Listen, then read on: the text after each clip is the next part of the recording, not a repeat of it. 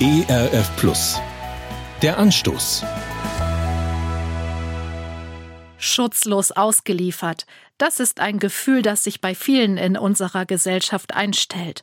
Schutzlos der Technik ausgeliefert, wenn der Strom ausfällt.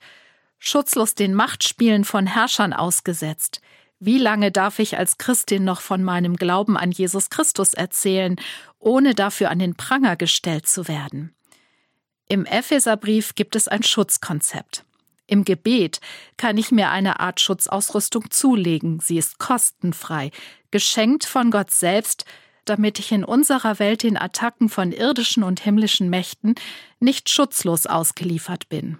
Gottes Schutzkonzept hilft mir, trotz Angriffen unter die Gürtellinie weiter das Evangelium bekannt zu machen. Dazu braucht es zum Beispiel gute Schuhe, die helfen, Wege einzuschlagen, an die vielleicht kein anderer denkt. Wege zu Menschen, um ihnen von dem Frieden zu erzählen, den Gott durch Jesus Christus mit uns Menschen schließt. Gott nicht als Bedrohung ansehen, sondern voller Erwartung anschauen. Gott nicht länger davonlaufen, sondern in ihm den liebevollen Vater erkennen, der uns wiederum zu Friedensboten macht.